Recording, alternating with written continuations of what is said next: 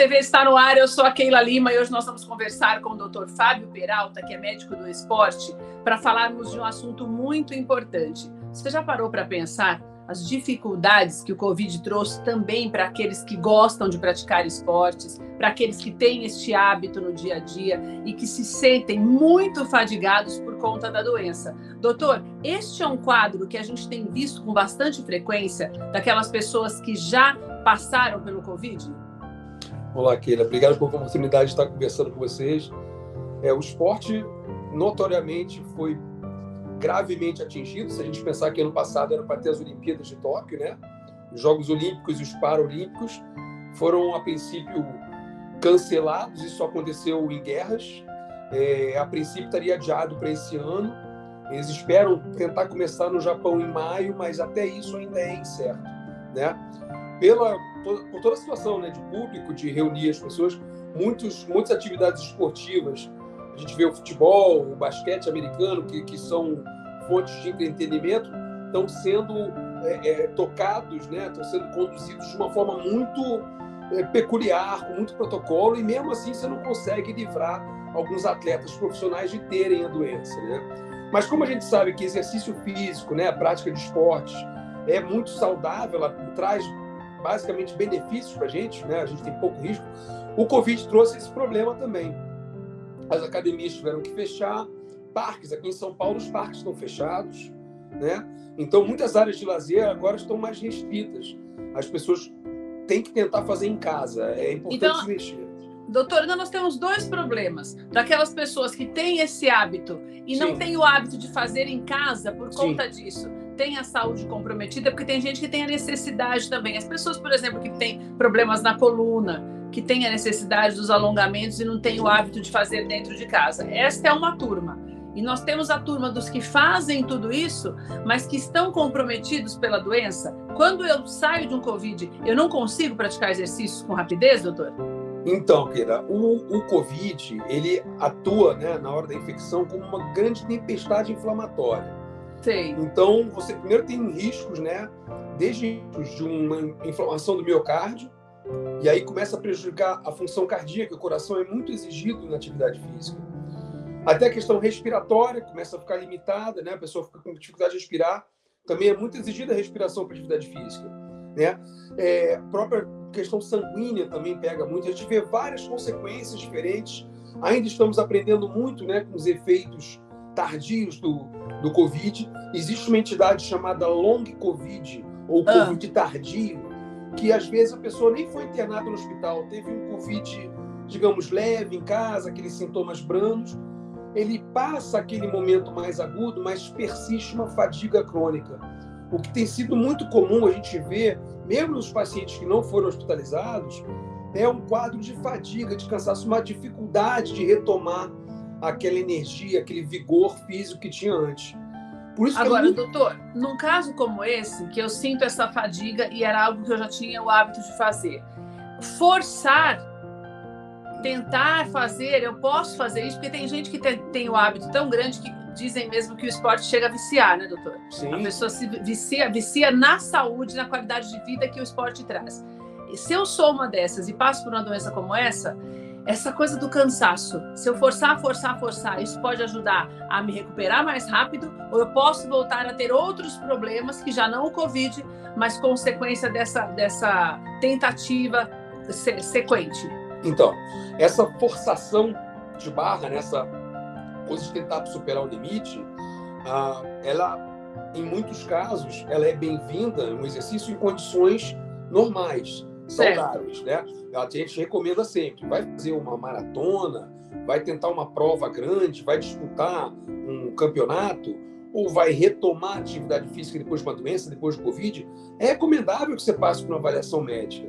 Tá. Para entender qual foi a repercussão Tudo da doença de você para ir. Ah. Se for pegar muito pesado, o corpo vai estar sempre falando com a gente. Então, é perigoso, no momento desse, forçar demais né? O cansaço fica desproporcional. E é, e é uma coisa interessante que você falou aqui, a gente quando está acostumado e sente falta do exercício, quando ele vira um hábito, né? A nossa cabeça ainda está de acordo com aquele nosso condicionamento de quem está habituado a fazer. Então, daqui a pouco você, ah, já melhorei, fiquei dez dias em casa, tive só três dias de coriza, perdi o olfato, mas já tô, não tive nada respiratório. Vou sair correndo que nem eu corria antes. E aí, daqui a pouco, 100, 200 metros depois, você sente que está mais difícil do que você imaginava.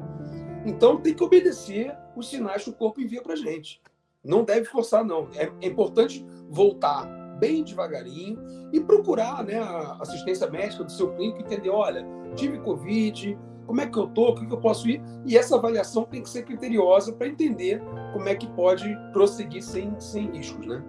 Doutor, você fala uma coisa muito importante que é o comprometimento cardíaco. Então, muitas pessoas que não tinham esse, esse comprometimento podem passar a ter por conta do Covid.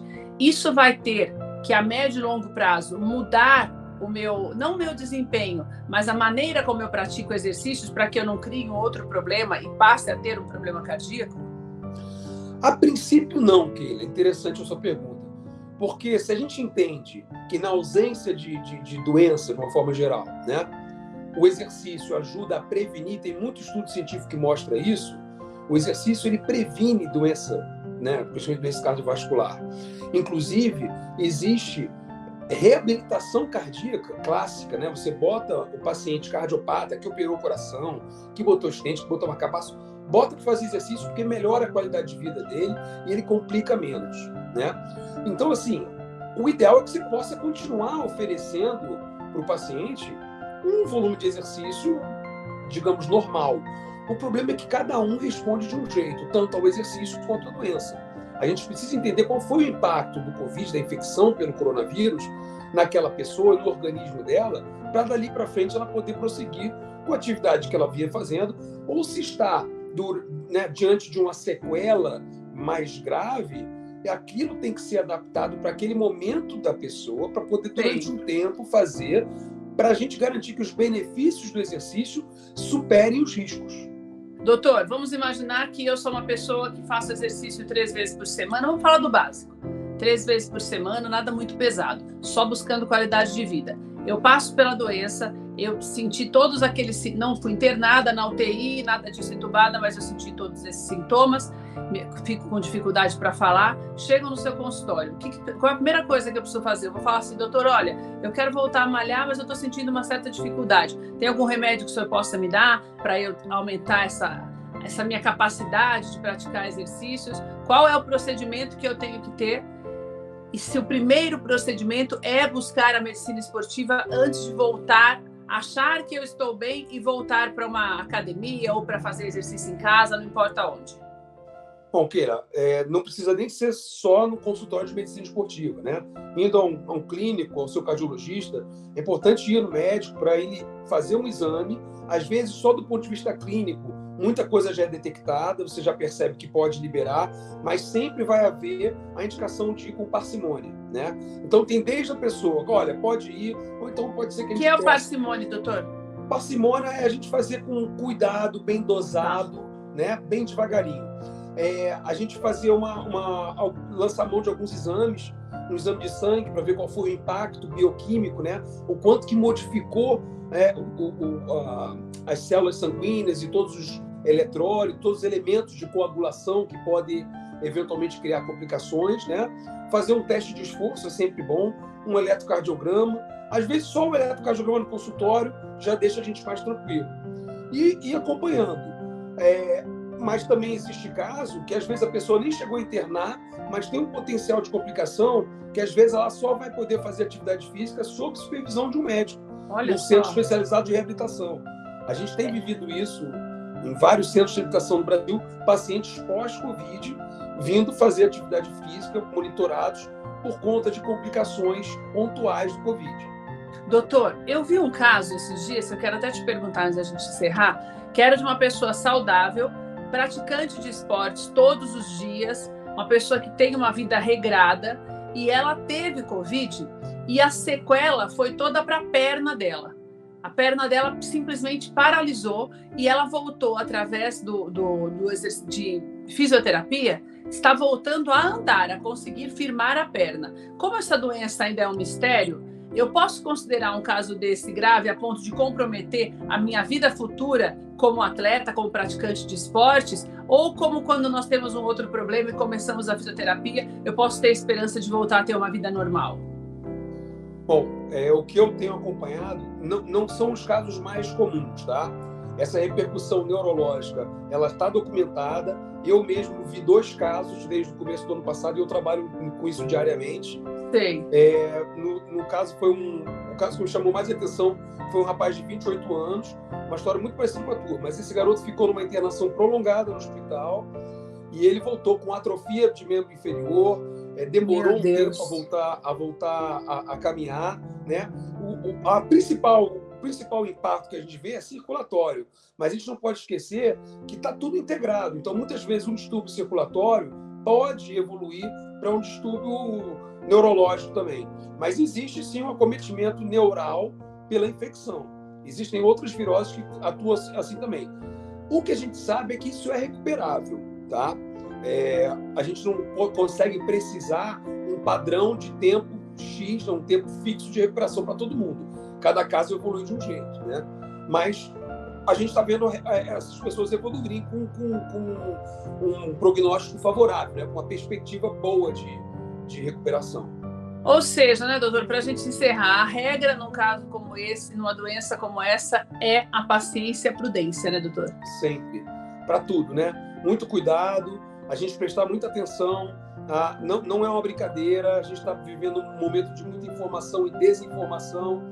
O melhor é se cercar de cautela, prudência, caldo de galinha, não é isso? Caldo de galinha. Não faz mal a ninguém ter um pouco mais de cuidado e paciência, porque a história está se arrastando. É, acho que a gente tem um bom tempo pela frente ainda, enquanto não tiver uma boa cobertura de vacinação, a gente ainda vai estar cercado de cuidados e a gente tem que tirar lições disso aí, né, em todos os campos. Doutor, muito obrigada pela participação aqui no Doutor TV. É uma alegria conversar com você.